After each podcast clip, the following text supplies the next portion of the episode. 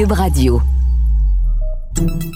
Salut, c'est Charles Tran avec l'équipe dans 5 minutes. On s'intéresse aux sciences, à l'histoire et à l'actualité. Aujourd'hui, on parle d'histoire. Télétravail, école fermée, c'est pas une raison pour s'engourdir les circuits.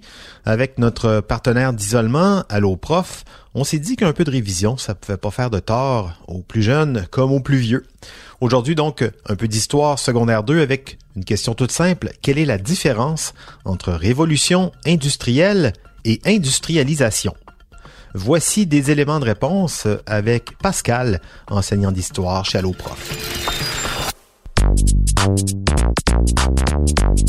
La différence entre l'industrialisation et la révolution industrielle. Deux concepts qui peuvent parfois porter à confusion. L'industrialisation, c'est la généralisation de la mécanisation de la production de biens. Ce que l'on entend par cette idée est qu'avant l'industrialisation, la production de biens ou d'objets divers se fait par des artisans, donc produit par le travail humain. Tandis qu'après l'industrialisation, les biens sont produits par des machines, ce qui est beaucoup plus rapide et rentable. Progressivement, cette mécanisation de la production de biens se répand ou se généralise un peu partout dans une ville, une région ou un pays. Un autre aspect de la définition est qu'avec l'industrialisation, on remarque une forte augmentation du travail en usine et en manufacture. Donc, ce qui était produit auparavant par l'artisan dans son atelier est maintenant produit par des machines et des ouvriers dans des usines ou des manufactures. Cette augmentation du nombre d'usines ou de manufactures va avoir un impact sur l'organisation des villes puisqu'on va voir apparaître d'énormes zones industrielles. Analysons maintenant le concept de révolution industrielle. La révolution industrielle est un moment dans l'histoire qui commence en Grande-Bretagne vers la fin du 18e siècle et qui va se répandre ensuite en France, aux États-Unis, en Allemagne et au Canada. C'est à ce moment que ces pays passent d'une production artisanale des biens à une production mécanisée des biens. Pour mieux comprendre la révolution industrielle, il faut observer les innovations techniques qui la marquent.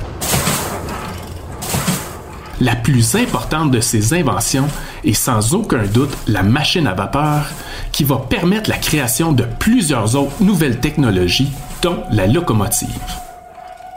Ces nouvelles technologies vont aussi se rendre dans les campagnes et permettre une augmentation considérable des différents produits agricoles, notamment avec l'invention de la batteuse.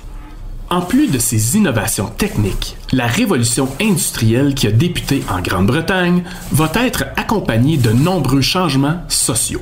Ces changements commencent entre autres avec l'exode rural, c'est-à-dire que des paysans sans emploi décident de quitter la campagne pour aller se trouver du travail en ville. Avec l'arrivée de cette très grande quantité de nouveaux travailleurs, on va voir apparaître de nombreuses villes où les villes déjà existantes vont s'agrandir très rapidement et parfois trop rapidement. C'est ce qu'on appelle l'urbanisation. Dans ces villes en pleine croissance, un nouveau groupe social va apparaître, un groupe qui travaille dans les usines qu'on va appeler ouvriers. En résumé, pour comprendre la différence entre industrialisation et révolution industrielle, prenons le cas de la Grande-Bretagne.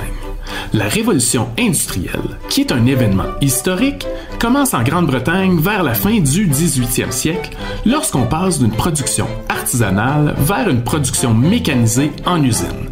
C'est-à-dire que la révolution industrielle commence en Grande-Bretagne lorsque celle-ci s'industrialise. Le phénomène d'industrialisation va ensuite se répandre ailleurs en Europe et en Amérique du Nord, puis, depuis une centaine d'années, un peu partout dans le monde.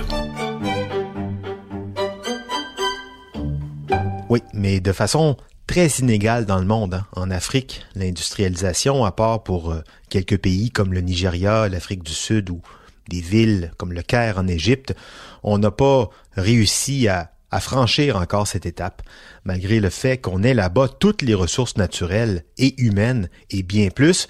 Pour plusieurs raisons, ben surtout économiques, hein, on s'en doute. Ça prend des investissements pour s'industrialiser, des sous qui manquent encore et toujours grandement là-bas. Vous pouvez trouver toutes les vidéos d'AlloProf sur leur site internet, alloprof.ca. Merci Pascal Bonaldo, enseignant d'histoire chez AlloProf. C'était en cinq minutes, en confinement.